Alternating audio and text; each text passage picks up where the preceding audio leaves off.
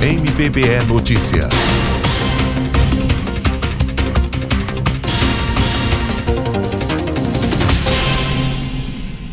A Secretaria da Fazenda Estadual passou por um processo interno de automatização, o que causou um aumento significativo no número de comunicações fiscais para fins penais encaminhadas ao Ministério Público de Pernambuco. As comunicações fiscais são denúncias contra devedores de tributos que passam pela análise do MPPE. Para zerar esse saldo, o Núcleo Integrado de Combate à Sonegação Fiscal do MP iniciou um mutirão, como destaca a integrante do núcleo e promotora de justiça Maria Carolina Jucá. Então, o mutirão se faz relevante para que possamos zerar esse estoque, encaminhando dentro do menor tempo possível às promotorias naturais a documentação remetida ao núcleo. Antes de abrir um processo, os contribuintes em débito com a Receita Estadual são convidados para uma audiência com a Secretaria da Fazenda, a Procuradoria-Geral do Estado e a mediação do Ministério Público.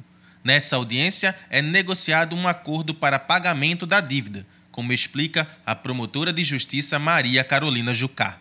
A legislação penal tributária prevê a possibilidade de suspensão da punibilidade em caso de parcelamento de tributos ou até mesmo a extinção da punibilidade em caso de quitação integral desses valores. Então, o Instituto de Mediação que vem sendo desenvolvido pelo Núcleo Integrado de Sonegação Fiscal permite a regularização desses empresários, diferentemente do contexto de criminalidade organizada, acabaram na gestão do seu negócio praticando ilícitos e que têm interesse em se regularizar.